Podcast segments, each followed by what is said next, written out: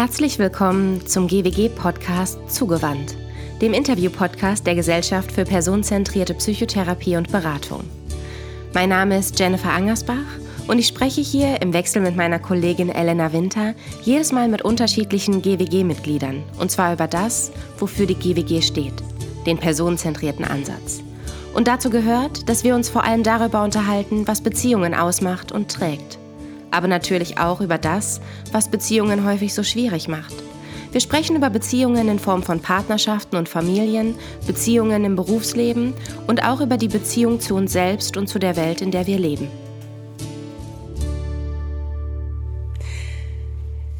Heute eine neue Folge zum Thema Männer. Hier habe ich mir Björn Süfke eingeladen. Björn Süfke ist Psychologe und personenzentrierter Psychotherapeut, Schrägstrich Männertherapeut. Ähm, er hält regelmäßig Vorträge und bietet Fortbildungen zu verschiedenen Männerthemen an und ich freue mich sehr, dass du dir heute die Zeit für uns genommen hast. Ich starte einmal direkt mit einem Lied, mit dem du wahrscheinlich relativ oft konfrontiert wirst. 84 stellte Herbert Grönemeyer die Frage, wann ist ein Mann ein Mann? Und irgendwie hat er dort bereits so Dinge besungen, dass Männer heimlich weinen und eher der große Beschützer sind. Und das Bild von Männern betrachtet man es aus der Evolutionsforschung sicherte vor allem das Überleben unserer Spezies durch Stärke, Kraft und Mut und durch seinen sexuellen Trieb. Und lange galt somit auch so eine klassische Rollenverteilung. Der Mann als der existenzielle Versorger, während die Frau die Fürsorge betreibt. Und jetzt gibt es aber schon länger so ein Umdenken in unserer Gesellschaft, ein Herausbrechen aus der klassischen Rollenverteilung. Aber Sowohl Frau als auch Mann werden immer wieder mit Stereotypen konfrontiert, auch von sich selbst.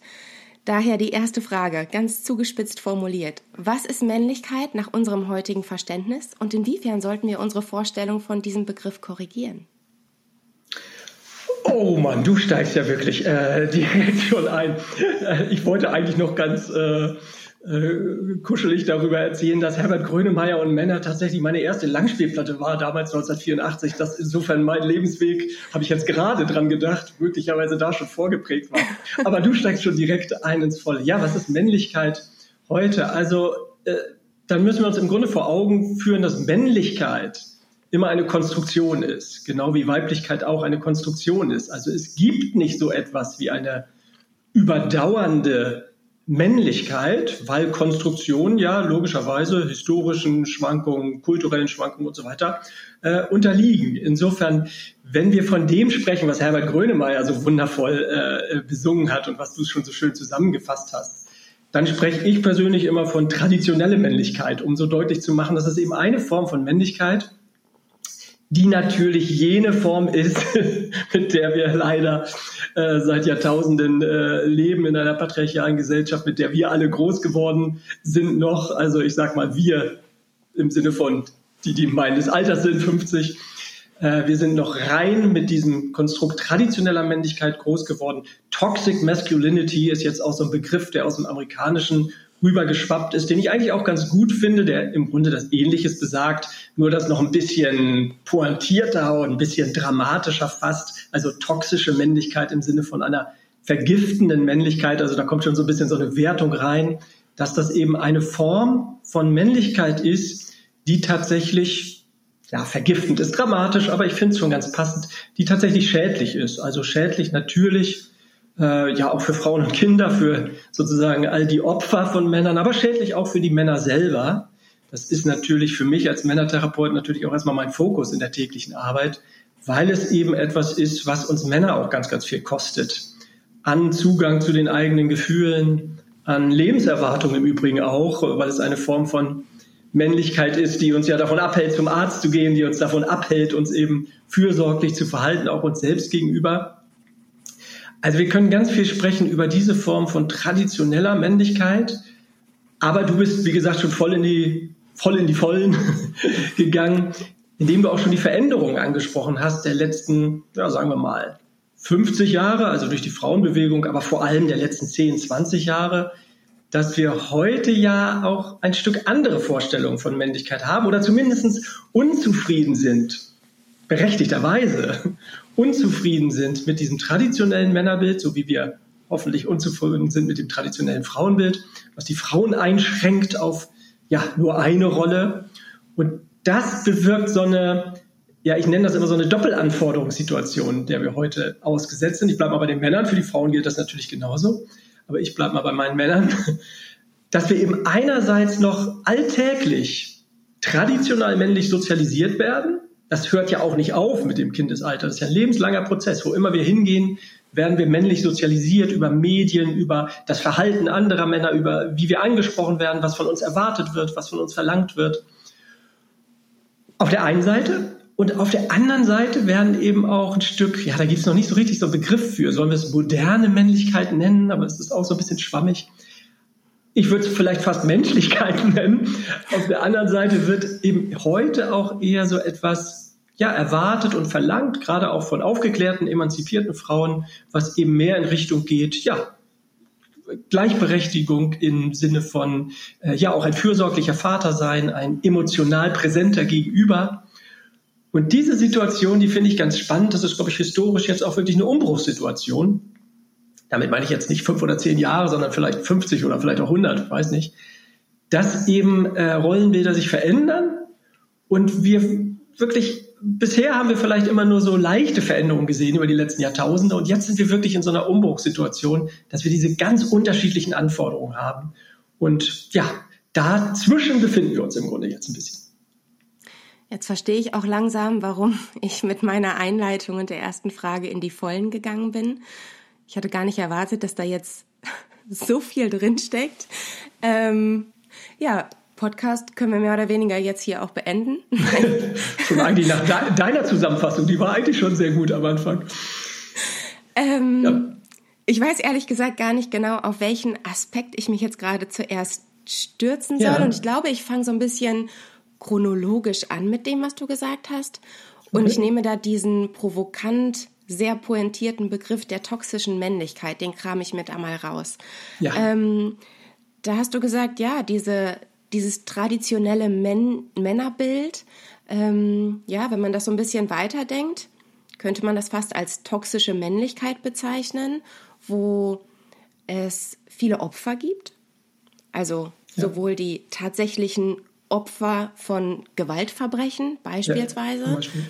aber auch die Opfer von Frauen und Kindern, die jetzt nicht unbedingt Opfer von Gewaltverbrechen geworden sind, sondern vielmehr die eben unter diesem traditionellen Männerbild ein Stück weit leiden, wo der Mann genau. über der Frau steht, gewisse Ansprüche stellt, weil er die auch stellen muss, weil er ist ja der Mann, ähm, genau. wo es vielleicht auch um so Themen wie Respekt geht oder wer hat hier das Sagen, um Dominanz und aber vor allem dass Männer selbst darunter leiden, weil ihnen mehr oder weniger ihre Männlichkeit verbietet, sich ausreichend um sich selbst zu kümmern.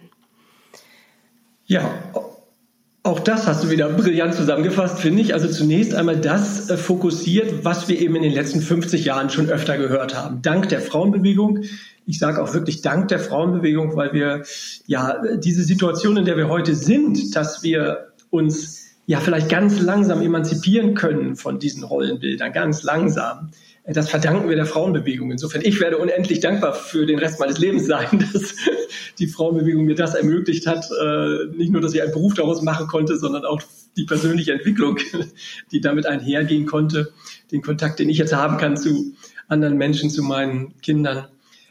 Aber ja, du hast sehr schön das zusammengefasst, was wir durch die Frauenbewegung schon gehört haben, nämlich die Opfer, die eben so ein, sagen wir es einfach mal allgemein, patriarchales Gesellschaftssystem, äh, in das diese traditionelle Männlichkeit ja eingebettet ist, kostet für Frauen. Also genau, brauche ich nicht nochmal wiederholen, was du schon aufgezählt hast. Mein Schwerpunkt natürlich aber in meinen Büchern und so weiter ist natürlich eben der Punkt, den wir vielleicht noch nicht so sehr betrachtet haben, weil es eben auch nicht so was gibt wie eine Männerbewegung, so etwas wie ein, ja, vielleicht auch so eine Sensibilität vieler Männer für diese Themen, nämlich was kostet es sozusagen auch die Mächtigen innerhalb dieses Systems. Also äh, das ist auch logischerweise ein Blinkwinkel, den man eher nicht einnimmt, weil man ja davon ausgeht, naja, die Spezies, hätte ich jetzt fast gesagt, also das Geschlecht, was on top ist in diesem System, äh, ja, was sollen die für Probleme haben? Also wo sind da die Opfer? Das sind ja die Mächtigen, das sind die Reichen. Aber äh, in der Therapie sage ich auch immer gerne, äh, reich und mächtig sein heißt auch nicht, dass man glücklich ist an der Stelle. Äh, wir haben ja auch Klienten, die äh, aus der Oberschicht kommen, reich sind, mächtig sind und extrem leiden. Und es gibt aber auch sowas wirklich wie nicht nur ein individuelles, sondern auch ein, ja, würde ich wirklich sagen, kollektives Leiden von Männern, unter diesem patriarchalen Gesellschaftskonstruktion, unter dieser Männlichkeitskonstruktion, nämlich, und das kann ich jetzt gerne vielleicht ein bisschen mehr ausführen, also mit toxischer Männlichkeit ist es ja politisch vielleicht auch fast ein bisschen unglücklich formuliert, weil viele Männer dann erstmal wieder einen Schritt zurückgehen. Also wir als Therapeutin würden vielleicht sagen, ha, war das so geschickt formuliert, weil der Mann dann vielleicht erstmal denkt, wie, ich bin der Giftige, der Vergiftende. Das ist ja aber nicht gemeint. Gemeint ist ja, dass das eine Konstruktion ist, die giftig ist und der ich als individueller Mann ja auch ein Stück unterliege, der ich unterworfen werde, könnte man jetzt äh, vielleicht sogar sagen. Also wenn ich das sage, sage ich das mit ganz, ganz viel Mitgefühl für uns Männer. Nämlich das, und ja, hier könnte ich jetzt in, in meinem letzten Buch sind das, glaube ich, 60 Seiten, äh, die da kommen, äh, aufzählen, was ist das im Speziellen? Wenn ich das auf den Punkt bringen sollte, dann würde ich sagen, das Zentrale finde ich eigentlich das Gefühlsverbot. Also dieses Verbot, ja, eigentlich aller Gefühle, mal jetzt vielleicht abgesehen von Ärger, das ist okay für Männer, aber alles andere, was uns als Menschen ja nun mal ausmacht und was wir ja nun mal brauchen, das wissen wir Psychotherapeutinnen besonders gut, aber eigentlich sollten es mittlerweile alle wissen, dass Gefühle ja etwas sind, was, was kein Selbst, also kein, wie sagt man, kein Spaß ist, damit man was zum Erzählen hat beim Cappuccino äh, nach der Arbeit, sondern dass es wichtige Verhaltens ja, Grundlagen sind sozusagen, wichtige Informationsquellen sind, die wir nicht nur in der Therapie anzapfen. Also Trauer, Angst, Hilflosigkeit, Scham, Schuld. Wir wären nicht überlebensfähig als Spezies ohne diese Gefühle. Und uns Männern wird aber, werden diese Gefühle von klein auf, wir könnten jetzt Millionen von Beispielen bringen, im Grunde ja abgesprochen. Also das finden wir auch in Untersuchungen bestätigt, dass Jungen, die weinen, schneller getröstet werden, schneller dahin gebracht werden, dass sie, also getröstet in Anführungsstrichen, also es wird eben nicht validiert, es wird nicht darauf eingegangen, also das Gegenteil von dem gemacht, was wir in der personenzentrierten Psychotherapie machen. Äh, es wird ganz schnell auf Wiederfunktionieren Wert gelegt. Ähm, Männer werden, Jungs werden schneller weggeschickt, nach außen geschickt, sozusagen weniger in der Kommunikation, in der Interaktion gehalten und, und, und, und. Also es wird sukzessive, die, diese ganzen Sprüche, ein Junge weint nicht, ein Mann, ein Indianer kennt keinen Schmerz und so weiter, das äh, brauchen wir, glaube ich, hier gar nicht vertiefen. Uns werden die Gefühle sukzessive abgesprochen und natürlich entwickeln wir dann das, was ich in einem GWG-Podcast nicht lange erklären muss, äh, in, in meinen Vorträgen dann deutlich länger. Dann entwickeln wir natürlich Abwehrmechanismen, logischerweise. Wenn etwas nicht hochkommen darf, entwickeln wir Abwehrmechanismen, ganz normal sozusagen. Deswegen sage ich immer so ein bisschen flapsig, wir Männer sind eigentlich per se Experten in Abwehr. Nicht, weil wir irgendwie so doof sind oder minder bemittelt, sondern weil es quasi eine kollektive Notwendigkeit gibt, Gefühle abzuwehren. Und im Gegenteil, man könnte sogar sagen, weil wir sensibel und klug sind, wie die Frauen auch, erkennen wir unbewusst diese Notwendigkeit und handeln dementsprechend.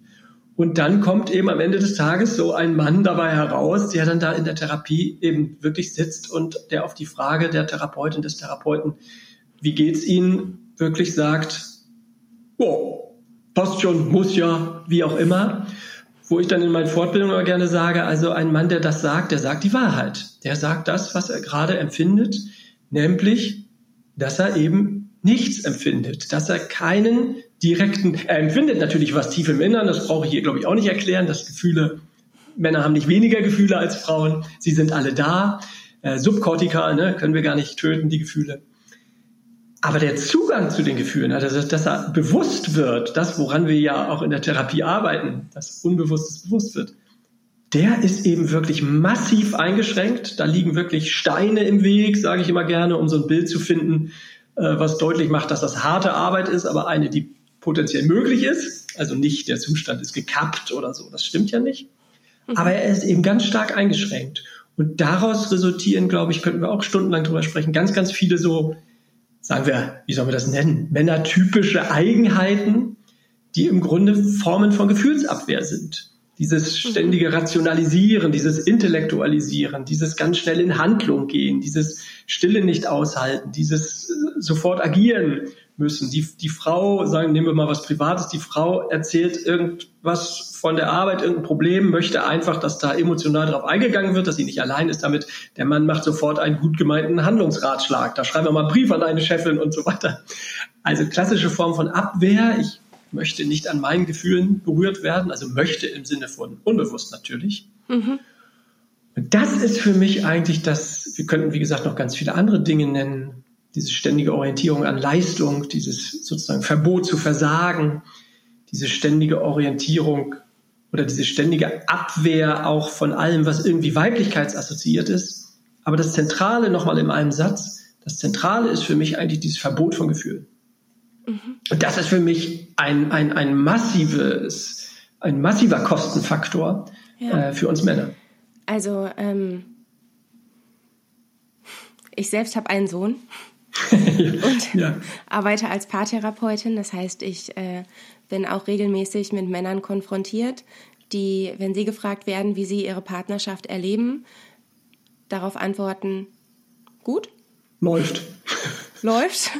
ähm, ja. Also ich habe, sieht man natürlich in dem Podcast nicht, aber doch sehr mitfühlend auf all das, was du gesagt hast, reagiert, ja. weil ähm, mich das auch sehr, sehr berührt. Insbesondere das, was du kurz angesprochen hast, die Funktion unserer Gefühle, die sind so unglaublich wichtig.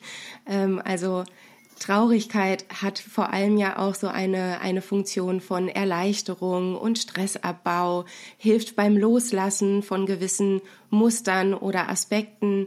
Ähm, Wut auch, das ist durchaus ja eine männliche ein, ein männliche, genau. männlich äh, akzeptierte, ein männlich akzeptiertes Gefühl und Wut ist eben auch ungleich Aggression, denn manchmal passiert es ja auch, dass Männer sich selbst ihre Wut nicht erlauben ähm, und irgendwann unterdrückte Wut führt zur Aggression. Genau. Also da gibt's unsere Gefühle, ohne da jetzt viel, viel näher, zumindest jetzt hier einzugehen, haben eben wichtige Funktionen, die uns ja. helfen, ein, die uns mehr oder weniger die Richtung weisen, uns helfen dabei Grenzen zu setzen, uns für uns einzusetzen und, und, und.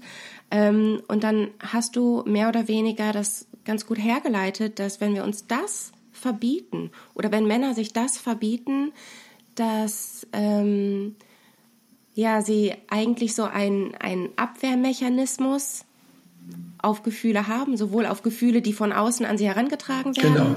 Frauen, die emotional sind und dann wird erstmal abgewertet, ach, ich wünschte, wir könnten einmal sachlich streiten, wo ich auch mal ein bisschen schmunzeln muss, ähm, oder eben diese Lösungsvorschläge, ja, dann mach doch einfach das, weil ich als Mann das so, ja. so schlecht nur aushalten kann, dich leiden zu sehen, weil es ja meine Aufgabe ist, dass es dir gut geht. Ich bin ja hier der Starke. Und was mich jetzt interessieren würde, ich weiß gar nicht, ob du darauf eine Antwort hast, denn wenn man Männer damit konfrontiert, oder es könnte passieren, dass wenn man gewisse Männer damit konfrontiert, die eben diesen Zugang zu ihren Emotionen nicht mehr haben, also nicht mehr, nicht mehr unter ja. Kontrolle haben. Wenn Männer jetzt diesen Podcast hören, mit toxischer Männlichkeit konfrontiert werden, mit traditionellem Rollenbild, wie schaffen wir es denn vielleicht als Gesellschaft, denen auch zu ermöglichen, ähm, diesen Zugang, sich auf den Weg zu begeben ja. und diesen Zugang wiederzufinden, ja. ohne dass es eben so abwertend ist. Pass mal auf, ihr tut hier allen weh mit eurer genau. Art, mit eurer toxischen Männlichkeit, denn diese Abwertung führt ja auch wieder zur Abwehr. Ganz genau. Also du beschreibst eigentlich äh, wunderbar, was wir auf einer individuellen Ebene erleben bei ganz vielen Paaren, aber auch auf der kollektiven Ebene. Das, ich sage es mal ganz plastisch, die Frauen, die Frauenbewegung oder auf der individuellen Ebene die Frau völlig berechtigterweise, noch ganz wichtig mir zu sagen, völlig verständlicherweise natürlich ein Stück aufgrund ja auch logischerweise eigener Bedürfnisse und eigenem Leiden unter dem Verhalten des Mannes, der Männer, ähm, ja, einfach nur konfrontiert. Also genau das macht. Also äh, nie kannst du dich mal öffnen und immer bügelst du darüber hinweg und so weiter. Und auf gesellschaftlicher Ebene erleben wir ähnliches, dass die Männer nochmal berechtigterweise ja auch für Verhalten, was aus dieser Gefühlsabwehr resultiert, teilweise auch Gewaltverhalten, hast es angesprochen, äh, ja, sie damit konfrontiert werden. Und es passiert genau das, was du beschrieben hast da geht die Abwehr nur noch stärker wieder hoch. Also äh, da sind Männer einfach, ich sag's immer flapsig, so gut in Gefühlsabwehr, so professionalisiert. Wobei auch so menschlich. Ja, ist auch einfach menschlich. Ja. Also das ist ja auch menschlich. Wir Frauen gehen ja auch auf Abwehr, wenn wir angegriffen und abgewehrt ganz werden. Genau, wir müssen uns genau. beschützen.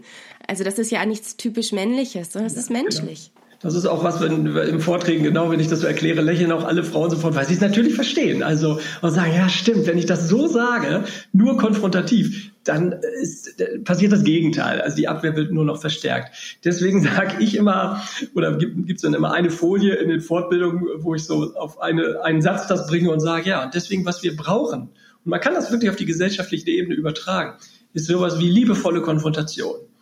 Also es wird nicht umhergehen, Männer damit zu konfrontieren, weil ohne das geht es nicht. Ich muss jemanden, das wissen wir aus der Therapie, auch mit seinen Abwehrmechanismen konfrontieren. Er muss seine Abwehrmechanismen auch kennen, um sie auch ändern zu können, um sich auch selber im Alltag damit zu ertappen, um das selber reflektieren zu können. Ich bin ja nicht immer dabei als Therapeut und sage, oh, Achtung, hier Abwehrmechanismus, mal gucken, was steckt da eigentlich hinter. Also es ist, es ist unvermeidlich, dass wir konfrontieren müssen. Und da bin ich auch äh, hammerhart sozusagen. Also und sage den Männern auch die Dinge sehr, sehr deutlich. Aber, beziehungsweise aber ist ja falsch. Und, und es muss eben immer auf eine liebevolle und damit meine ich auf eine, eine wertschätzende, auf eine verständnisvolle Art und Weise passieren. Beispielsweise, indem wir etwa das tun, was ich hier versucht habe am Anfang, auch in meiner langen, langen Erklärung äh, getan habe, nämlich deutlich zu machen, dass wenn ich den Mann damit konfrontiere, ich ihn ja im Grunde damit konfrontiere mit was, was ihm angetan wurde. Dass das etwas ist, also so formuliere ich das dann auch tatsächlich, dass ich dann das auch so erkläre und ja, und Herr Mayer, das ist ja auch etwas, dem wir unterlegen haben. Wir als Männer, wir sollten immer funktionieren, ne? wir sollten immer stark sein, wir sollten es immer geschissen kriegen, alles und so weiter. Also wir, dem sind wir ja, also das ist uns ja aufgedrückt worden ohne Ende.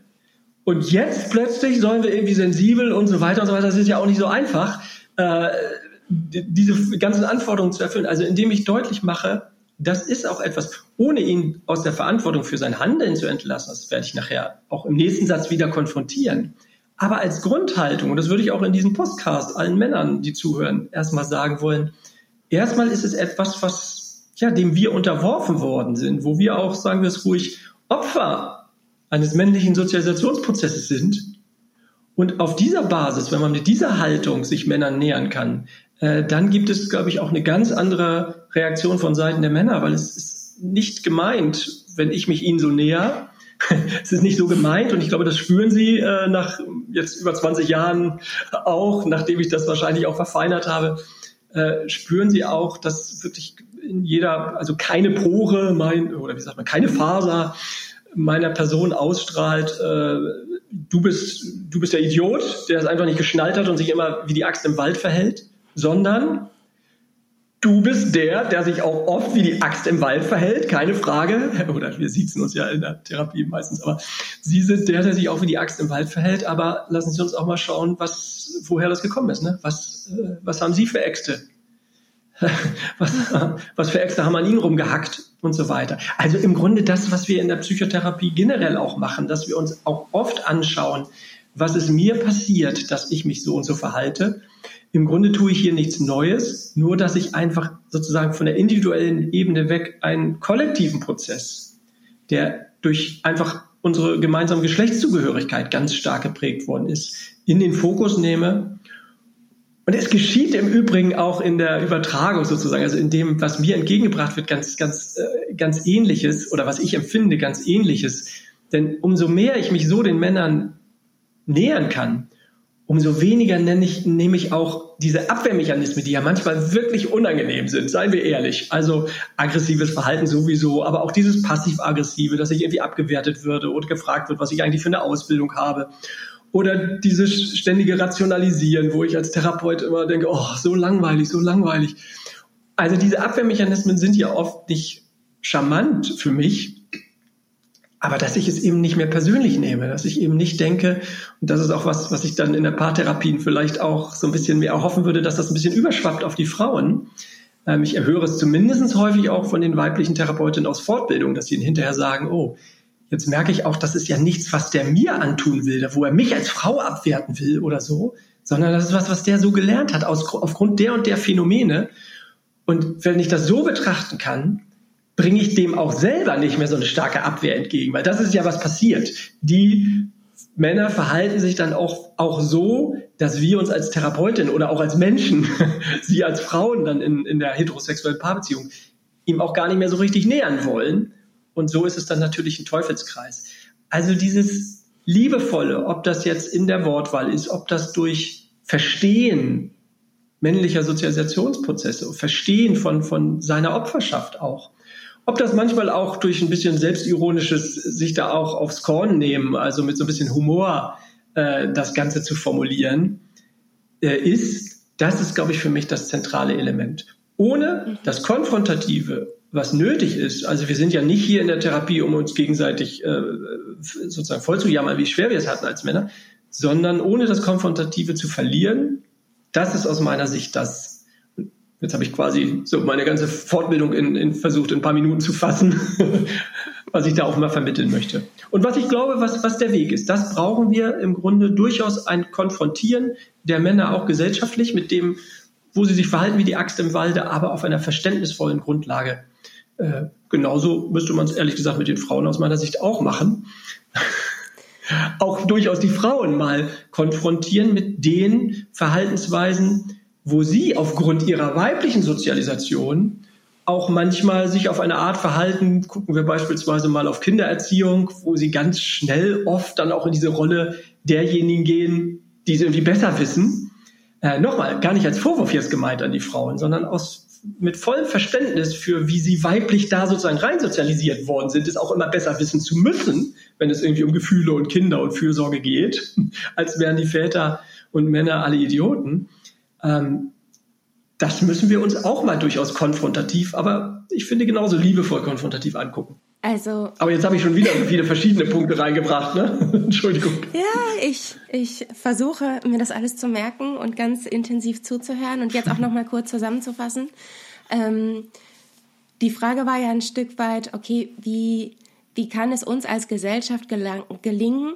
Was, was, was könnten wir vielleicht auch bei der Erziehung, in Film, Medien, im Umgang mit Menschen, ähm, die in unserem Umfeld sind, also sowohl im Kleinen als auch im Großen zu schauen, was können wir da vielleicht auch tun, wo können wir unterstützend helfen, dass dieses Umdenken, was zwar stattfindet, was aber ja heutzutage nach wie vor, weil wir alle entsprechend sozialisiert werden, Männer wie Frauen, das ist nach wie vor der Fall, ähm, wie können wir da für eine Veränderung sorgen? Und dann hast du ja ganz schön ähm, eigentlich auch nochmal den Kern des personenzentrierten Ansatzes dargestellt, bezogen auf Männer, nämlich bedingungslos positiv zugewandt. Ich sehe dich, ich höre dich, ich versuche dich zu verstehen und die Dinge, die vielleicht destruktiv sind, die du selber abwertest, ähm, deine Schwächen, die Dinge, die du nicht haben willst, liebevoll zu betrachten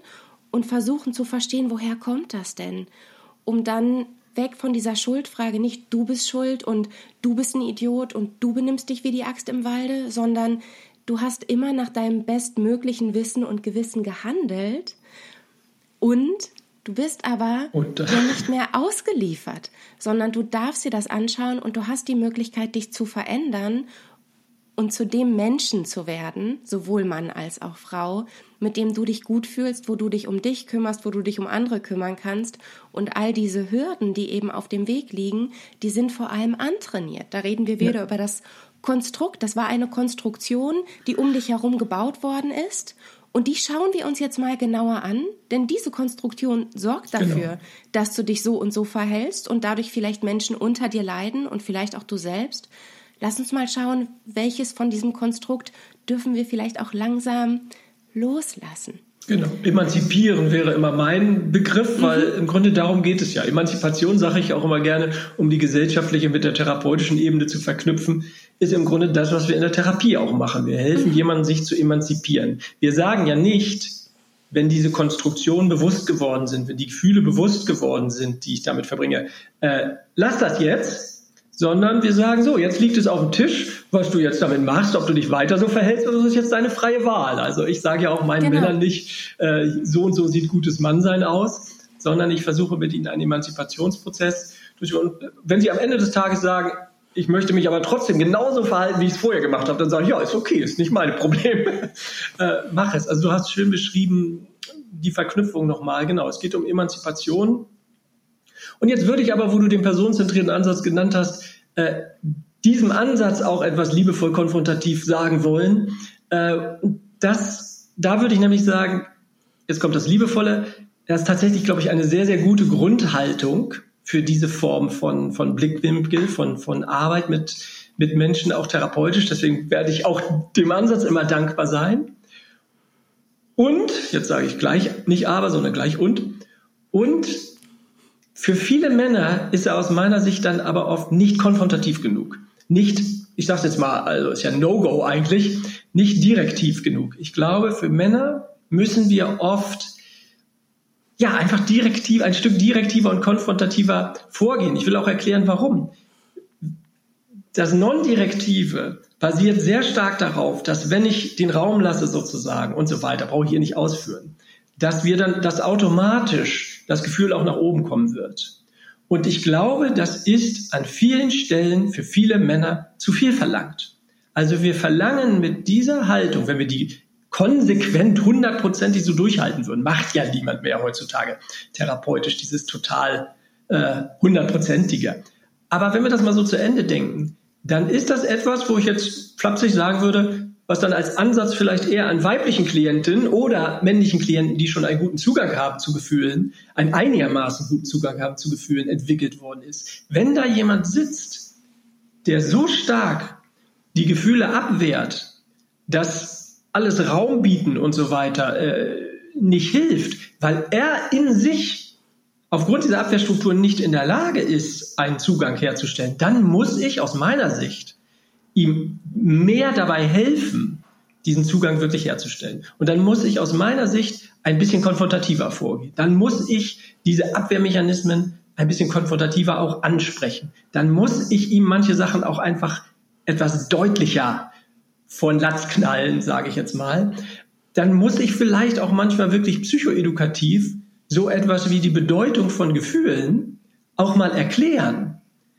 Wenn da jemand ist, der ein Leben lang daran gearbeitet hat, das zu negieren, dann ist, und der ist gut darin, also das ist eine Wertschätzung des Klienten, wenn ich das so sage, der hat das so gut hingekriegt, dass das jetzt quasi wasserdicht ist, das System. Dann muss ich so einem Menschen, und das habe ich mit Männern schon so oft erlebt, wie die dann wirklich neugierig auf die, auf die Flipchart, wenn ich das aufschreibe oder so, gucken und sagen, aha, das sind also die zentralen Gefühle. Und das ist ja spannend und dann gehen wir so ein bisschen an den Gefühlen, an den Gefühlen entlang, so, dann muss ich das manchmal tatsächlich ein bisschen direktiver an ihn herantragen. Also das wäre so ein bisschen das, wo ich, soll ich sagen, erweitern würde und sagen würde, für Männer brauchen wir, glaube ich, ein bisschen, in Fortbildung sage ich dann immer, ich möchte sie eigentlich nur ein bisschen mehr ermutigen, ein Stück konfrontativer auch vorzugehen. Nochmal, immer gleichzeitig liebevoll, weil sonst wird es nicht funktionieren, sonst wird die Abwehr wieder hochgehen. Aber diese Balance, diese Gratwanderung nenne ich das immer, die ist aus meiner Sicht das Ideal in der Therapie mit Männern. Ja, als du äh, angefangen hast zu sagen, so jetzt kommt was Liebevolles und was Konfrontatives, ging natürlich direkt mein personenzentriertes Herz. Es klopfte ein bisschen schneller. Ja, so muss das sein. Aufregung. Ähm, und ich dachte, ich bin ganz gespannt, was jetzt kommt merkte dann aber, wie ich langsam wieder zur Ruhe gekommen bin und dachte, vielleicht liegt es auch an meiner Weiterbildung, die ich gemacht habe. Ich äh, erinnere mich sehr behutsam konfrontativ, hieß es bei uns in der Weiterbildung. Das heißt, okay, diese Erweiterung ja. gab es offensichtlich bereits ja. ähm, im Rahmen der Weiterbildung und der GWG. Und dann dachte ich, ja klar, also das gehört ja dazu. Personenzentriert bedeutet, ich begebe mich auf die Ebene und je nachdem, wo sich jemand befindet und ich begleiten darf, ja, gilt genau. es eben manchmal auch ein bisschen mehr zu tun, anzubieten, zur Verfügung zu stellen und dabei dennoch Also durchaus konfrontativ, aber liebevoll und eben nicht abwertend oder richtungsweisend, sondern vielmehr, ah, hier ist noch etwas, was fehlt und das stelle ich zur Verfügung. Ähm, ja. Wenn ich das, wenn, wenn personenzentriert bedeuten würde, dass ich das nicht dürfte, weil das schon zu direktiv wäre. Genau. Ich glaube, dann könnte ich auch gar mhm. nicht mehr als Paartherapeutin arbeiten. Ähm, das Schöne da ist natürlich, dass ich auch immer ein Stück weit die Erlaubnis habe, dadurch, dass da beide sind. Und in dem Fall bringt eben manchmal dann der Mann die Konfrontation mit rein und ich übersetze oder andersrum. Ja. Ähm, ja, da hat man vielleicht ein bisschen das Glück, dass das Konfrontative manchmal schon von den äh, jeweiligen Partner, Partnerin übernommen wird und dann kann man das genau, gut genau. einbetten. Genau. Aber es ist schön, wie du das beschreibst, dass die Weiterentwicklung natürlich äh, stattfindet und dass es äh, das Entscheidende, also behutsam konfrontativ, finde ich auch schön. Genauso könnte man es auch nennen. Ich bleibe bei meinem Begriff liebevoll, weil ich den irgendwie auch, weiß ich nicht, vielleicht politisch das irgendwie auch oder vielleicht diese die Stück Verwirrung, die das auslöst. Äh, äh ist ja auch eher so ein weibliches Wort, liebevoll. vielleicht auch deswegen, genau. Also vielleicht macht das auch einen schönen Kontrast. Ich weiß nicht, ich bin da irgendwie zugekommen und dachte, das passt irgendwie und ja, weil wir vorhin die gesellschaftliche Ebene ja auch ganz stark immer hatten. Ich glaube, das genau braucht es auch. Das könnten wir jetzt hier intensiv ausführen. Äh, das bräuchte es auch viel stärker. Also, und da bräuchte es eben viel mehr auch so, wenn ich nochmal so eine weitere Forderung, was es braucht, du hast ja die Frage gestellt, was braucht es äh, für uns gesellschaftlich, um, dass wir uns emanzipieren? Was es eben da definitiv braucht, ist, dass wir wegkommen von diesem, ja, quasi diesem Geschlechterkampfdenken, nenne ich es jetzt mal ganz pathetisch, aber es ist wirklich oft noch so eins. Also dass diese Vorstellung, dass irgendwie was Gutes für Frauen irgendwie schlecht ist für Männer und äh, was äh, Gutes für Männer ist irgendwie schlecht für Frauen. Also als Paartherapeutin, ne, Jenny, wenn man die, äh, da sage ich immer gerne äh, bei Vorträgen, jetzt übertragen Sie diese Vorstellung mal auf Ihre Partnerschaft, wenn Sie eine heterosexuelle Partnerschaft leben. Äh, was Gutes für die Frau ist schlecht für den Mann. oh Gott, schreckliche Vorstellung. Also Partnerschaften sind eine Win-Win oder eben auch Lose-Lose-Situation. Und auch das lässt sich auf die gesellschaftliche Ebene übertragen. Natürlich, wenn es um Ressourcen geht, Bezahlung und so weiter, äh, müssen wir uns das nochmal genauer angucken. Ähm, wobei auch ich da sagen würde, also wenn ich 15 Prozent weniger verdienen würde ab nächstem Jahr und meine Frau 15 Prozent mehr, hätten wir weiter das Gleiche. Also was soll's? Auch da würde Geschlechtergerechtigkeit überhaupt nicht wehtun. Ähm, also dieses Geschlechterkampfdenken, was wir häufig noch haben, das ist, glaube ich, ein großer Hemmschuh, ähm, weil wir eben noch nicht so richtig da sind, dass wir das als ein Rudern im gemeinsamen Boot oder wie sagt man, ein gemeinsames Rudern im selben Boot äh, betrachten. Und das braucht es unbedingt. Und stell dir vor, wir hätten das, dann haben wir ja automatisch von diesem liebevollen Teil ganz, ganz viel mit drin. Also wir hätten automatisch so eine Grundhaltung, die ich jetzt mit meiner Frau zum Beispiel zu Hause oder mit meinen sehr feministischen Freundinnen äh, äh, habe, nämlich das, was immer sie sagt, auf der Grund, also Grundhaltung von mir liebevoll zugewandt sein ist, dass das kein Angriff ist auf mich. Also das setze ich einfach voraus, das ist in mir ganz stark verankert und andersrum, wenn ich was Konfrontatives vielleicht auch über sie sage oder auch über Frauen, dass das nicht als, als Frauenbashing ähm, betrachtet wird. Diese Form von, von ja, gegenseitiger Wertschätzung, wenn wir die stärker drin hätten, könnten wir auch wirklich viel deutlicher Tacheles reden, auch in vielen, ähm, könnten viel ehrlicher und offener miteinander sprechen, auch über verschiedene Diskriminierungen, die es tatsächlich gibt im Alltag, wo nicht die Frauen schuld sind, dass da Männer diskriminiert werden und die Männer schuld sind in dem Sinne, dass da Frauen diskriminiert werden, sondern in die wir gemeinschaftlich rein sozialisiert wurden also wenn meine Frau, ich nehme jetzt mal was als Beispiel, wo eben tendenziell Männer äh, diskriminiert werden, nämlich als Väter, die sich um ihre Kinder kümmern, als was, wo sie eben ja, ja nicht der klassische Fall sind. Ähm, wenn dann Frauen sich, was ich nun in den letzten 15 Jahren mit meinen drei Kindern tausendfach erlebt habe, wirklich ohne Übertreibung, dass mir irgendwas abgenommen werden sollte, dass irgendeine Mutter mich gefragt hat, ob sie denn mal mein Baby trösten soll oder ähm, dass ich gefragt wurde, wenn ich eine Geburtstagsanleitung meines meiner Tochter verteilt habe, mich eine andere Mutter gefragt hat, was das Kind sich wünscht und sich dann mitten im Satz unterbrochen hat und gesagt hat, ach, dann frage ich, rufe ich vielleicht mal deine Frau an oder solche Sachen. Oder dass ich in der Kita nicht gefragt wurde, wenn die Windeln alle waren, sondern dass gewartet wurde, bis meine Frau äh, die Kinder abholt, damit sie. All das ist ja nicht böse gemeint von niemanden dieser Erzieherin, von niemanden dieser Mütter, sondern es sind verinnerlichte Stereotype, die auch diese Frauen drin hatten und die dazu führen, dass Väter als gleichberechtigte und vor allem auch als gleichbefähigte Erziehungspersonen nicht ernst genommen werden. Ähm, das sind Dinge, die, die, die drin sind und die wir gemeinschaftlich, wie gesagt, vielleicht auch mit ein bisschen Humor. Über diese Themen habe ich sogar lieber Geschichten geschrieben als, als fachliches, weil ich dachte, oh, da wird es ganz schwer mit der liebevollen Konfrontation. Deswegen habe ich das so in Geschichtenformat gemacht, übers Vatersein und was ich da so erlebt habe.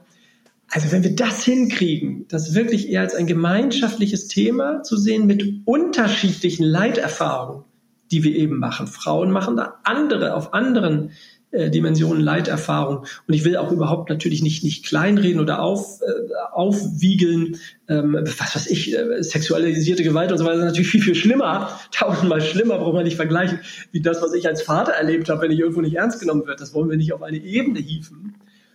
Wenn wir das alles so nebeneinander stehen lassen könnten, statt so ein Frauen gegen Männer Ding draus zu machen, was immer noch passiert, was viel besser geworden ist in den letzten 20 Jahren, aber was immer noch passiert. Ähm, ähm, auf, jetzt können wir zur individuellen Ebene wieder zurückkehren, auf der individuellen Ebene natürlich ständig passiert, dann wären wir einen ganzen Schritt weiter. Und das Plädoyer, ja, jetzt gerade, es klingt schon wie ein Plädoyer, das ist eigentlich der Kampf der Geschlechter mal ganz kurz. Die gibt es nicht.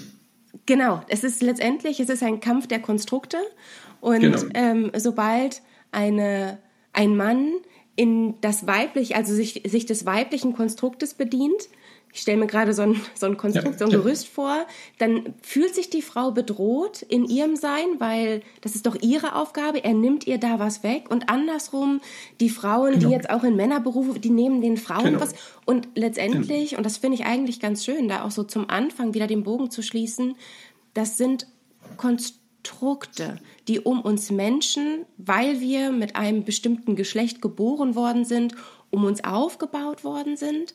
Diese Konstrukte sollten vor allem Halt geben, genau. sollten zur Orientierung gehen, äh, dienen und Sicherheit geben. Die Welt war lange anders. Mittlerweile ist sie in einem Umbruch und wir dürfen überlegen, wie viel von diesem Konstrukt, von diesem Gerüst, was um uns herum ist, möchten wir haben, brauchen wir, brauchen wir vielleicht nicht und dürfen wir uns nicht viel, viel mehr wieder in Richtung, wir sind alle Menschen unabhängig vom Geschlecht bewegen und uns alle ein bisschen freier entscheiden. Und gleichzeitig, und ich möchte diesen Aspekt eben nicht vernachlässigen, passiert es ja auch relativ oft, dass also diese, wenn, wenn Frauen plötzlich so frauenfeindlich sind oder Männer so männerfeindlich sind, dann, dann spielt es ja da ein Stück weit mit rein, wenn jemand eben sagt, und das hattest du schon angesprochen, ich mag aber das Konstrukt. Ich bin gerne Hausfrau und Mutter oder ich bin gerne ja. der Versorger und habe meine 60-Stunden-Woche und habe mit der Waschmaschine nichts am Hut. Das ist auch einfach nicht mein Job, das ist nicht meine Aufgabe, dadurch verdiene ich irgendwie die 100.000 im Jahr. Und auch da zu sagen, ja, und das ist ja auch okay. Also, das ist ja nicht nur auch okay, das darf ja auch sein. Ja, wenn man das zu Ende denkt, es wäre ja auch geradezu ironisch für äh, die äh, für Emanzipation zu sprechen und zu denken und dafür, dass alle, unabhängig von ihrem Geschlecht, alles machen dürfen. Und wenn dann jemand sich aber entscheidet, etwas Bestimmtes zu machen, was schon länger so gemacht wurde, äh, dann ist es nicht okay. Also es ist ja geradezu lustig, äh, wenn man sich das ja. mal anguckt. Nein, das kann natürlich äh, das nicht sein. Und wenn das das ist, was ihm oder ihr wirklich Freude bereitet, und das mag ja sogar dadurch kommen, dass äh, jemand stark damit äh, aufgewachsen ist. Also ich beispielsweise komme aus einem Manager-Haushalt sozusagen, also äh, Vatermanager, Brudermanager, Opa-Manager und so weiter. Ich war auch eigentlich immer eher gut in Mathematik äh, und bin vielleicht gar nicht so der sensible Typ so von Haus aus. Ähm, äh, und wollte da aber weg von, also emanzipieren von sozusagen eher so ein, was ja nicht wirklich Emanzipation ist, wissen wir, sondern eher Rebellion. ähm, und bin eben dahin gegangen in die Seite, die, die mir gefehlt hat vielleicht eher, dass das, das Gefühlvolle, das äh, mit Menschen in Kontakt kommen und so weiter. Deswegen bin ich Psychotherapeut geworden. Aber ich kann einfach nicht verhehlen, dass auch in meiner Beratungsstelle ich einfach wahnsinnig gerne die Abrechnung mache und die Steuererklärung und die Buchführung, weil ich das irgendwie auch gerne mag mit den Zahlen und so weiter. Und mir da jetzt auf die Finger zu hauen und sagen, ja, aber das ist ja jetzt total traditionell männlich, äh, das gut zu finden, was für ein Unsinn wäre das? Also das ist genauso wie du sagst, Emanzipation muss natürlich, der, der Emanzipation muss es am Ende immer egal sein, was rauskommt. Und da möchte ich dich allerdings in einem Wörtchen korrigieren. Du hast vorhin gesagt, und dann kämen wir alle wieder äh, dahin zurück, dass wir sozusagen Mensch sein könnten. Da müssen wir das wieder allerdings streichen, weil so war es ja noch nie. Es gab ja, schon stimmt. immer diese ganz, ganz starken Geschlechterunterschiede. Wir könnten sozusagen historisch einmalig erstmals die Chance haben zu einer wirklichen Öffnung. Das wird auch noch Jahrhunderte dauern, bis wir das wirklich erreichen werden. Wobei. Du bist ja optimistischer. Wobei ich dachte bei dem, nee, gar nicht optimistischer, wobei ich dachte an dem wieder, also genau wenn wir uns dieses Konstrukt anschauen, bevor es dieses Konstrukt gibt, gab es da ja auch etwas. Und wenn wir uns kleine Kinder anschauen, im ja, okay. Kindergarten, ein, zwei Jahre, ähm, oder, oder noch nicht im Kindergarten, sondern zu Hause, wo einfach dieses Konstrukt noch gar nicht so groß aufgebaut werden konnte, wo es ganz normal ist, wenn der Dreijährige mit Zöpfen in den Kindergarten geht, ähm, wo es vielleicht auch ganz normal ist, dass äh, das Mädchen was auch immer er mit den Treckern spielt, also um jetzt wirklich diese ganz klassischen Stereotype. Ja. Und dann fangen diese Konstrukte an. Und das wieder meinte ich eher bezogen darauf, es gab ja eine Zeit, wo wir einerseits so egozentrisch waren, weil wir einfach klein waren, ähm, wo wir dieses Konstrukt noch gar nicht so repräsentiert hatten und wo wir uns keine Gedanken darüber gemacht haben, ob ich jetzt rosa oder blau trage. Also ja. Ja und nein, Jenny. Also äh, im Prinzip hast du natürlich recht, genau. Äh, sozusagen in der eigenen Geschichte gab es mal diese Zeit, wo ich einfach nur Mensch war, aber sie war deutlich kürzer, als du es jetzt hier beschreibst. Also die dreijährigen, die dreijährigen Jungs, die mit Zöpfen zur Kita gehen, die dreijährigen Mädchen, die äh, also die sind schon absolut immer noch die Ausnahmen, weil diese Geschlechtersozialisation eben doch deutlich früher anfängt. Also mit drei, vier Jahren gibt es so ein Erkennen von Geschlechtskonstanz und damit, da hast du völlig recht, verfestigt sich das sehr stark mit diesen Rollen. Konstruktionen. Aber also ehrlich gesagt, viele Babys werden ja schon in blaue oder rosa Zimmer hineingeboren.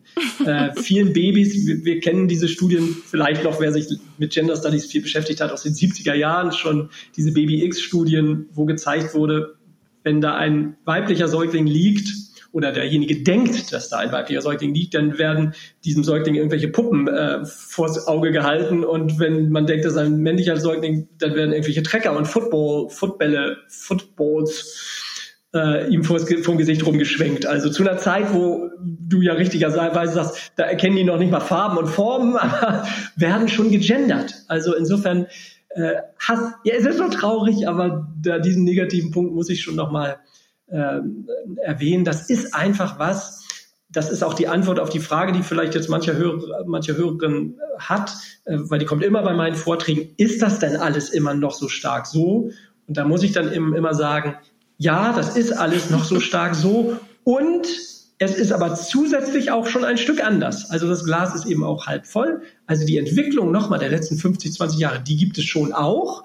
Aber wir dürfen uns keine Illusion darüber machen, dass das natürlich auch bei ganz, ganz, ganz vielen Menschen überhaupt noch nicht angekommen ist. Auch diesen Podcast hören wahrscheinlich wieder vor allem die progressive intellektuelle Mittelschicht mit Berufen wie Psychologen und Ingenieur und so weiter. Ähm, also wenn wir in die Ober- und die Unterschicht gucken, wissen wir, dass da ganz, ganz viele von diesen Gender-Themen überhaupt noch nicht angekommen sind. Also es ist schon noch sehr, sehr stark so. Und deswegen wäre noch ein weiterer Aspekt, und ich komme immer wieder auf deine Frage zurück, was muss getan werden, damit es besser wird, äh, schlicht auch einfach Bildungsarbeit. Also wir brauchen es einfach auch, dass diese Themen, deswegen mache ich, schreibe ich Bücher und deswegen mache ich Interviews und mache nicht mehr immer nur noch meine, meine vier Augengespräche mit einem individuellen Mann, sondern möchte in die Öffentlichkeit mit dem Thema, weil es das braucht. Wir müssen in die Erzieherinnenausbildung, wir müssen in die Psychotherapeutinnenausbildung, wir müssen in die Lehrerinnenausbildung, wir müssen das zu einem Thema machen, am besten schon in Schulen.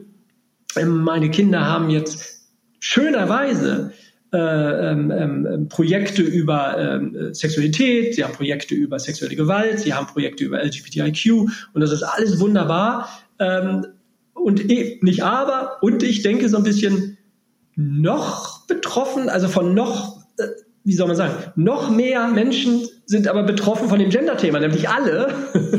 Dazu macht man kaum äh, Projekte an, an, an Schulen, sich mit diesen Themen, äh, also wir sind sozusagen schon spezifischer, ähm, bevor wir das große allgemeine Thema ähm, bildungstechnisch eigentlich im Curriculum richtig drin haben. Ach, und jetzt könnte ich noch weitermachen. Fortbildung für Ärzte und Ärztinnen, die ja oft eine wichtige Schnittstellenfunktion haben, Hausärztinnen und so weiter ähm, da müssen wir viel mehr in diese Bildungs-, äh, also Aufklärungsarbeit wirklich rein, ähm, weil es muss ja irgendwo erstmal eine Reflexion stattfinden, bevor eine Emanzipation stattfinden kann. Also auch das nochmal ein Grund, warum ich Bücher schreibe, die ja jetzt kein nichts therapeutisch, nicht therapeutisch sind, sind ja keine Ratgeber, sondern das sind ja Einladungen, sich mit dem Thema zu beschäftigen, also zu reflektieren um dann vielleicht über das Buch hinaus irgendwie mit dem Partner, der Partnerin, vielleicht auch in Beratung, in Therapie, so ein Stück sich zu emanzipieren. Also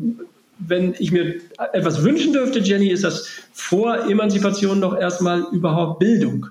Mhm. Klar, um überhaupt zu reflektieren und zu verstehen. Und Bildung auch, wenn du gesagt hast, äh, deine Bücher sind jetzt nicht unbedingt die Fachbücher, äh, sondern vor allem eine Einladung Ach, zur genau. Selbstreflexion. Genau. Welche Bücher möchtest ja. du denn hier ganz besonders empfehlen? Ich meine, dein, ich weiß gar nicht, ist es das letzte Buch über Papa sein? Papa so viele habe ich gar nicht geschrieben. So viele habe ich jetzt auch gar nicht geschrieben. Das klingt jetzt Nein. nach einem sartrischen Gesamtwerk. äh, ich ich, ich habe ja nur das eine Thema, äh, Mannsein, Männlichkeitskonstruktion. Und das habe ich einfach versucht, auf unterschiedliche Weise so ein bisschen, also quasi dasselbe, äh, immer auf unterschiedliche Weise zu sagen. Äh, es gibt schlicht und ergreifend angefangen mal eins, das hieß den Mann zur Sprache bringen, was einfach ein Fachbuch tatsächlich war für Psychotherapeutinnen. Mhm. Ähm, dann bin ich allgemeiner geworden und habe das versucht für normale Menschen zu erklären. Jetzt ganz flapsig gesagt, wie Männer ticken quasi, die Psyche des Mannes. Äh, das hieß äh, oder heißt Männerseelen. Wenn du mir hier schon so einen Werbeblock machen lässt, nenne ich das auch. Genau, Männerseelen heißt das. Fall. Und das letzte, und dann bin ich einfach noch quasi so einen Schritt weitergegangen, habe gesagt, äh, ja, äh, was ist das auf der gesamtgesellschaftlichen Ebene? Und ähm, habe ein Buch geschrieben, was ja fast wirklich, ja, da, da passt das vielleicht am besten mit der Einladung, einfach diese Gender-Themen generell zu reflektieren. Wo finden wir das? Wo ich dieses Konstrukt traditioneller Männlichkeit eben, wie ich vorhin gesagt habe, auf 60 Seiten oder so versucht habe, ein bisschen zu erklären, was ist das eigentlich genau, was da an Anforderungen an uns Männer äh, und das hieß sehr fantasielos einfach Männer. und ähm, ja, und dann habe ich, wie gesagt, mein Thema, was mich natürlich persönlich sehr berührt, logischerweise, weil ich dann eben auch Vater geworden bin, dreifach. Und äh, die Erfahrungen, die damit einhergehen, habe ich so ein bisschen persönlicher vielleicht auch reflektieren wollen. Da habe ich zwei Bücher noch geschrieben mit, mit Vatergeschichten, die aber im Grunde auch, seien wir ehrlich, äh, nicht in erster Linie unterhaltsam sein sollen, sondern eher in erster Linie natürlich auch wieder den Anspruch haben, so ein bisschen ja, Vätern und Müttern vielleicht auch so zu ermöglichen, das, was ich so toll finde, wenn sie vielleicht auch gemeinsam so ein bisschen äh, reflektieren, ihr Elternsein und wir alle erziehen unsere Kinder auch ein Stück Genderstereotyp, weil es gar nicht anders geht. Sonst müssten wir ja vollständig selbst hundertprozentig emanzipiert sein. So wie wir alle ein Stück rassistisch sind. Ähm, das äh, ist auch, kann gar nicht der Anspruch sein, an sich als Mensch, als Person, das hundertprozentig sozusagen ausgemerkt zu haben. Also das wäre ja fast schon wieder faschistisch gegenüber sich selbst. Also, sondern ehrlich, ehrlich zu sein, wenn man das bei sich selber bemerkt und sich entschuldigen zu können und das anders zu machen zu können in der Zukunft. Darum geht's doch. Also es ist ja grundsätzlich so, dass Dinge, die anders sind, da sind wir erstmal, da reagieren wir erstmal mit Skepsis. Und manchmal geht diese Skepsis ein bisschen weiter. Wir versuchen ja auch alle uns selbst so ein Stück weit zu schützen. Und ich meine, gerade in der, in der ähm, frühkindlichen oder auch kindlichen Entwicklung, da gehört es auch irgendwann dazu, dass man als Junge Mädchen doof findet und als Mädchen Jungs doof findet. Das ist einfach et etwas ganz Natürliches. Ich möchte, also es dient ja dazu, sich selbst irgendwie abzugrenzen, um sich dann zu finden. Ja. Ähm, also solche Aspekte, die, die sind ja mehr oder weniger auch vorgegeben. Auch das ist erstmal nicht per se schlecht. Also ich muss jetzt nicht direkt mit meinem äh, siebenjährigen zu Björn gehen, weil er in der Schule äh, ein Mädchen kennengelernt hat und gesagt hat, oh, Mädchen finde ich alle doof. Dann hat er ja noch nicht direkt ähm, psychotherapeutischen Hilfebedarf. Ja. Aber als Mutter würde ich es schon äh, liebevoll konfrontativ aufgreifen und natürlich einfach schon, oh, äh, wieso denn? Äh, erzähl mal, was ist denn so doof an denen? Also ich würde es natürlich, äh, logischerweise, so habe ich es mit meinen Kindern auch gemacht, äh, ich würde es natürlich aufgreifen. Also eben nicht bewertend, aber äh, mit wie, wie nennen wir das, therapeutisch neugierig? neugierig ähm, offen. Aber genau. Aber du hast natürlich völlig recht und ich finde, du machst nochmal, äh, Jenny, das habe ich vorhin so ein bisschen, bin ich drüber hinweggegangen, sehr schön auch ähm, so eine historische Perspektive fast oder so eine Sinnhaftigkeit von Geschlechterkonstruktion äh, oder sagen wir mal Funktionalität auch auf. Äh, das hast du vorhin schon gesagt. Ähm, das hat ja auch eine Leitfunktion. Das hat eine Vereinfachungsfunktion der, des komplexen Lebens, eine Strukturierung auch des Alltags, die im Übrigen vor tausenden von Jahren auch mal viel, viel notwendiger war, wenn wir uns mal zurückerinnern an eine Zeit, wo Frauen eben nicht 1,7 Kinder hatten und äh, 25 äh, Jahre Kinder kriegen konnten oder 30 oder so, sondern wo sie äh, ja mit 40 äh, gestorben sind im Durchschnitt und vorher 15 Kinder hatten oder so. Äh, logischerweise war man da als Frau quasi fast sein gesamtes Erwachsenenleben in, in Elternzeit. äh, das ging gar nicht anders. Äh, so dass sich diese Aufteilung, die Männer draußen, die Frauen eher näher dran, das hatte natürlich auch mal eine Sinnhaftigkeit. Heute ist diese Sinnhaftigkeit, wenn ich ganz plakativ drauf bin, dann rechne ich das sogar ins Gegenteil und sage, äh, 1,7 Kinder, a ungefähr einem Jahr Mutterschutz oder anderthalb. Das macht bei einer Frau ungefähr, sagen wir mal ruhig großzügig, drei Jahre, die sie im Durchschnitt der Arbeit, dem Arbeitsmarkt weniger zur Verfügung steht. Sie lebt aber sechs Jahre länger.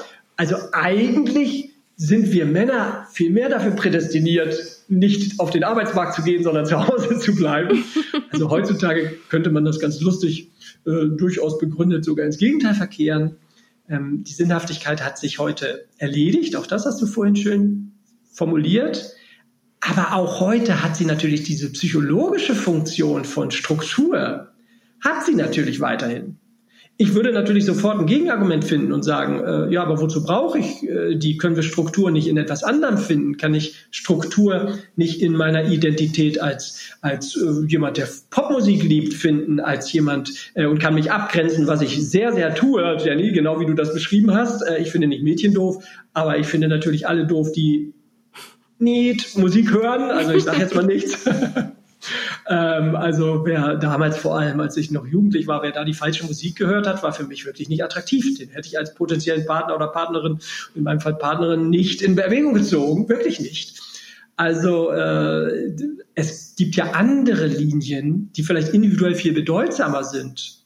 Also für mich ist es auch tatsächlich auch, ich würde fast heute noch sagen, ich fühle mich wahrscheinlich einem Menschen, der die Lieder, die ich, die mich berühren, auch berührend findet, sofort verbundener als einem Menschen, der das gleiche Geschlecht hat wie ich.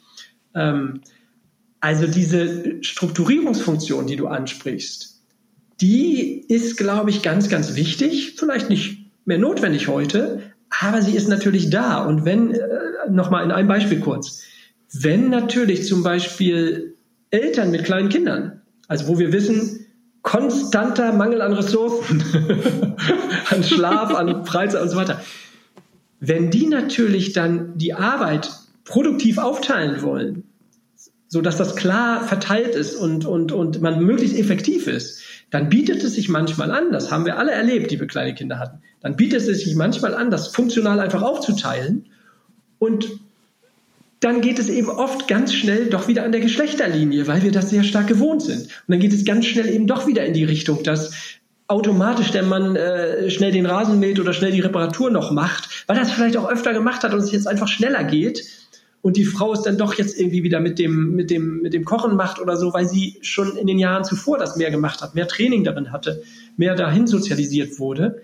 Ähm, also wir rutschen oft unbewusst wieder in diese, in diese Strukturen ab. Aber das, ja, also nee, gar nichts aber. Also das zu reflektieren auch nochmal. Und dann aber eventuell ja auch zu dem Schluss zu kommen, Genau, und ich stehe auch lieber drin in der Küche, als draußen den Rasen zu mähen. Ja.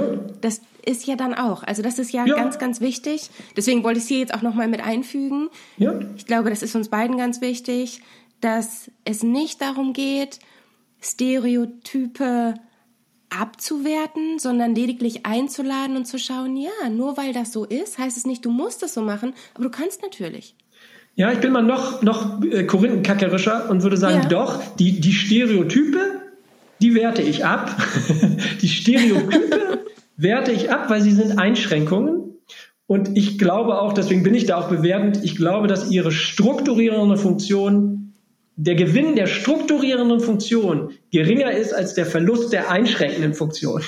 Deswegen halte ich Stereotype, egal ob es Stereotype über äh, Geschlecht sind oder über äh, kulturelle Herkunft, über Religion, über, über Musik, würde ich sagen, die Stereotype sind abwertend. Aber der Inhalt des Stereotyps, der kann ja im Einzelfall für mich passend sein. Also der Inhalt eines männlichen Stereotyps zum Beispiel, also ich habe auch nicht aufgehört, Fußball toll zu finden, äh, weil ich mich mit der männlichen Konnotation von Fußball logischerweise äh, auseinandergesetzt hatte, ist ja klar, kann man ja nicht umhin. Äh, trotzdem finde ich es weiter attraktiv. Es hat für mich eine beruhigende Funktion, es ist unglaublich ablenkend. Ähm, ich könnte noch ganz andere Funktionen erläutern, die das äh, habe ich natürlich alles psychoanalysiert, was das für Funktionen hat. Zusammenhalt und sowas äh, wird da für mich repräsentiert. Also der Inhalt des Stereotyps, ich, ich würde jetzt sogar mal ganz mathematisch sagen, die Wahrscheinlichkeit, dass der Inhalt eines Stereotyps auf mich zutrifft, ist natürlich genauso groß wie die Wahrscheinlichkeit, dass es nicht zutrifft. Und ich würde aber eben auch sagen, die Wahrscheinlichkeit, dass der Inhalt eines weiblichen Stereotyps auf mich zutrifft, ist aber auch genauso groß, wie dass sich auf mich zu, nicht zutrifft. Also zum Beispiel, dass ich Spaß darin habe, mit anderen über Gefühle zu reden, um mhm. mal was aus dem weiblichen Stereotyp zu nehmen. Äh, die Wahrscheinlichkeit war auch 50-50, dass das auf mich zutrifft. In meinem Fall 100 Prozent, wie man hier vielleicht merkt. Ähm, ja, also insofern Befreiung von Stereotypen, aber Offenheit dafür, was dann, wenn ich mich, also wir machen einen Idealtyp jetzt, wenn ich mich befreie, was dann an Inhalten ich als Mensch bin, also da müssen wir natürlich offen sein. Mhm. Ich finde es ganz spannend, dass du jetzt doch noch das Fußballbeispiel gebracht hast. äh, ich weiß gar nicht, woher ich das habe. Also, ich glaube, ich. Ne? Aber es gibt ja auch diese, diese These, ähm, dass Männer deswegen so gerne Fußball schauen, weil sie da ihren Emotionen freien Lauf lassen dürfen. Absolut. Da darf ich weinen, wenn meine Mannschaft verloren hat. Da darf ich wütend sein. Da darf ich mich freuen und in die Luft springen. Absolut. Und ich, also genau da, das ist so dieser sichere Raum, das Stadion oder die Kneipe, wo sich Männer plötzlich in den Armen liegen und weinen und alles möglich ist sogar Körperkontakt im Übrigen, ja. der ansonsten dann ganz schnell so, einem Homo, so einer Homophobieabwertung äh, unterliegt, ist erlaubt. Äh, absolut eine These, die ich auch immer wieder einbringe, als eine These natürlich, mhm. gibt, glaube ich, viele andere, aber absolut. Also kann man auch natürlich wie alles wieder sehr, sehr viel differenzierter betrachten und sagen, aber auch da gibt es einen sehr, sehr schmalen Grad. Also wenn ich wirklich, wirklich weine, also wirklich aus Trauer, aus tiefer Trauer weine, weil mein Verein abgestiegen wird, dann achte mal darauf, dann gibt's immer schnell eine Kamera, die da auch wirklich äh, auf diesen Mann direkt draufschwenkt und ihn zehn Sekunden filmt und das in die Sportschau bringt, wo ich sagen würde, das hat mit wirklichem Mitgefühl nichts zu tun. Das ist Vorführen und auch lächerlich machen im Grunde äh, ein Stück weit. Das hat nichts, die Intention ist keine mitfühlende. Wenn ich mitfühlend wäre mit diesen Menschen, würde ich äh, den nur aus der, würde ich da ähm, ja einfach auch wegblenden und sagen, so in diesem Moment. Draufhalten. Ja, genau, da halte ich nicht drauf und äh, mhm. auch gehen wir nochmal ein Stück weiter. Wenn ich das wirklich als Mensch total normal fände, dass ein Mann weint, weil sein Verein abgestiegen ist, dann würde ich noch nicht mal die Intention haben, das zu filmen, weil warum sollte ich das filmen? Warum sollte ich jemanden filmen, wie er in der Nase bohrt oder äh, äh, äh, ja, keine Ahnung, anfeuert, wenn ich das für normal halte? Also alleine das Filmen von so etwas zeigt schon, dass ich es für schemadiskrepant halte und deswegen Filme. Aber jetzt bin ich schon wieder sehr korinthenkackerisch. Grundlegend würde ich, äh, aber es ist, glaube ich, immer wichtig zu sehen, dass auch in der Auflösung von Stereotypen manchmal noch wieder tiefere Stereotype stecken. Mhm. Aber deiner These würde ich absolut, äh, tue das auch oft, äh, tut deswegen, glaube ich, äh, ist es auch gut, wenn wir den Fußball weiter haben. Äh, den wäre schön, wenn wir den Hooliganismus und diesen ganzen homophoben Scheiß und so weiter ein bisschen wegkriegen würden. Aber der Fußball als emotional Outlet sozusagen, ähm, absolut. Mit Blick auf die Zeit, ich habe eigentlich noch so viel. Ein, wobei, eine Ach. Sache muss ich noch loswerden. Darf ich noch? Nur zu. Haben wir, aber sicher. So viel ja. Zeit noch? Okay. Ähm, und zwar, was, was mir, ich hatte es zwischendurch erwähnt, also ich bin Mama von einem Sohn und was mhm. mir eigentlich, seitdem er Fernsehen gucken darf, wahnsinnig gegen den Strich geht, was mir ja. wahrscheinlich gar nicht aufgefallen wäre, wenn ich eine Tochter hätte. Dass mittlerweile in vielen Serien und Filmen und selbst bei Marvels Avengers ja. Also selbst da wird immer so ein Stück weit dieses Bild vermittelt, Männer sind die Trottel ja. und brauchen eine intelligente Frau, die die ganze Arbeit macht, ja. die mehr oder weniger the brain ist und die Männer vor sich selbst beschützt. Ja. Und das fällt mir, und es ist egal, ob es jetzt Lego Movie ist ob es irgendeine, ich kenne die, die aktuellen Serien leider nicht, aber ob es irgendwelche Kinderserien sind, die ausschließlich für Kinder sind, oder ob es tatsächlich irgendwelche Kino-Blockbuster sind. Ja. Ähm, und das ist auch etwas, wo ich denke, ja, und da sind wir auch eigentlich wieder genau bei diesem Geschlechterkampf. Warum müssen wir praktisch genau. immer so einen Armdrücken machen? Also ja, warum genau. müssen wir jetzt im Zuge der weiblichen Emanzipation dafür sorgen, dass alle Menschen mit Captain Marvel und Frauen als Held und die wahren Helden sind die Frauen aufwachsen. Warum, warum können wir dann nicht irgendwie ins Gleichgewicht kommen? Ja. Ja, also äh, wie, wie, wieder, Jenny, würde ich sagen, du hast es unglaublich feinsinnig äh, äh, interpretiert. Das ist etwas, worauf ich auch gerne immer vor äh, hinweise bei Vorträgen, was die wenigsten äh, schon so realisieren. Ähm, ich würde jetzt mal sagen, das ist jetzt wenig tröstlich für dich und deinen Sohn. Äh, an der Stelle hast du jetzt einfach äh, Pech gehabt äh, in der Phase, wo er geboren ist, weil äh, ich glaube, dass es eigentlich, um das jetzt mal in größeren historischen Zusammenhang zu setzen, würde ich sagen, dies ist jetzt ein Stück ein, wie man, nennt man das, nicht ein, ein Überschwang, eine Überreaktion, die wir hier erleben. Äh, erklärt hast du sie schon selber. Das muss ich nicht mehr tun. Das, die Erklärung würde ich 100% so unterschreiben weil wir der, einer Abwertung von Mädchen und Frauen entgegenarbeiten wollen und jetzt positive Mädchen- und Frauenbilder, Heldinnen kreieren, was wunderbar ist was mhm. wunderbar ist und genauso passieren muss, haben wir irgendwie weiter dieses Denken, ja, dann müssen die Männer eben auch runter von ihrem hohen Ross und so weiter und dann müssen sie eben richtige Trottel sein und äh, absolut auf ihre Schwächen, auch wieder sehr stereotype Schwächen dann natürlich, sie sind ja häufig trotzdem äh, muskelbepackt und, und irgendwie gut aussehen vielleicht auch noch ne, und so weiter, aber auch emotionale Trottel und, und äh, lebensunfähig im Grunde und fast so ein bisschen so Bond in meiner Kindheit gab es die Bond-Girls, Bond-Boys könnte man fast sagen. Also äh, Stimmt. manchmal haben sie auch noch eine schöne Eigenschaft. Diese Serie Liliane Susewind haben meine Kinder immer sehr mit einer Heldin. Ähm, der Vater ist sehr fürsorglich und zugewandt, ist aber auf jeden Fall Hausmann. Also die Mutter ist macht Karriere, der Mann ist Hausmann. Also sie können auch nicht so eine 50-50-Aufteilung haben oder so. Nein, der Mann muss auf jeden Fall ganz zu Hause sein und der total emotionale sein. Und das, der Bond-Boy ist dann so ein, so ein super intelligenter, gut aussehender Junge, der aber immer ihr assistiert sozusagen, also diesem, diesem, der Heldin. Ich würde sagen, Jenny, das ist einfach so ein Stück, ja, wie soll man sagen, bei der Frauenbewegung, die ich ja nun hier auch schon hoch genug gepreist habe, gab es auch diesen Überschwang von Plakaten. Ich nenne das immer Überschwang, ich habe kein besseres Wort dafür. Also so ein, so ein, einfach so ein drüber, ein, dass das Pendel zu weit ausschlägt in die falsche mhm. Richtung, wo dann Schwanz ab und äh, dass die, die männlich, Menschheit doch auf 10% Männer reduziert werden könnte und sowas. Das sind ja wirklich sehr, sehr unschöne, wenig personenzentrierte äh, Ansätze, wo man aber einfach sagen muss, das sind, es gibt immer diese, äh, diese, ja, ich habe, mir fehlt immer noch so ein Wort, diese übers richtige Maß drüber weg Bewegung, wie so eine Welle vielleicht, und die dann immer ein Stück zu hoch ausschlägt, bevor es sich hoffentlich historisch auf einem guten Niveau einpendelt. Und das meinte ich mit, mit Pech gehabt, weil in der Tat dein Sohn wächst jetzt wirklich in einer Zeit auf, wo wir auf der einen Seite ja immer noch diese total traditionalen Männerzeug haben. Also es gibt ja noch genug Action, die wird dein Sohn wahrscheinlich nicht sehen dürfen, aber genug super Stereotype, so Männerhelden, die alles geschissen kriegen und irgendwelche Bikini äh, Frauen äh, da reihenweise auch noch an ihrer Seite haben. Dann das gibt es auf der einen Seite. ja, genau. Aber die Serien, wo sich Leute eben ein bisschen mehr Gedanken gemacht haben und wo sie bewusst auch Stereotype äh, herausfordern und überwinden, die schlagen halt leider so ein bisschen ins Gegenteil äh, oder ins ne, Gegenteil stimmt ja auch nicht, aber so ein bisschen drüber hinweg. Und ja, ich kann es nur noch mal wiederholen, es passiert genau das, was du skizziert hast.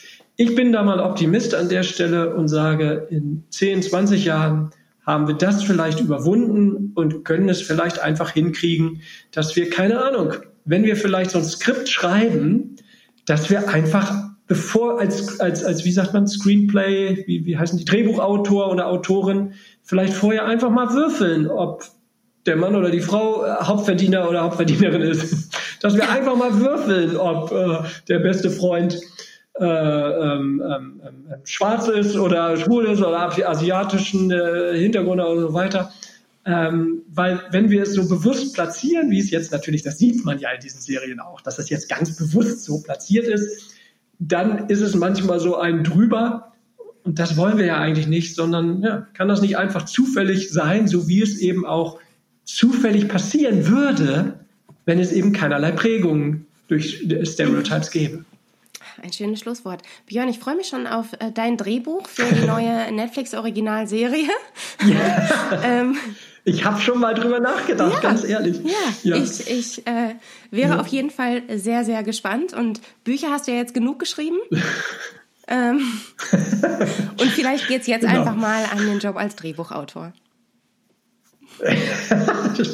ja, danke, dass du mir das zutraust. Äh, ich muss da, glaube ich, noch arbeiten an dem Selbstvertrauen. Ist das auch so was klassisch Männliches? Ja. Okay, ich höre jetzt auf. Äh, ja, ich weiß, ja, ständig diese ja, Versagen. Genau, da ja, haben wir es wieder.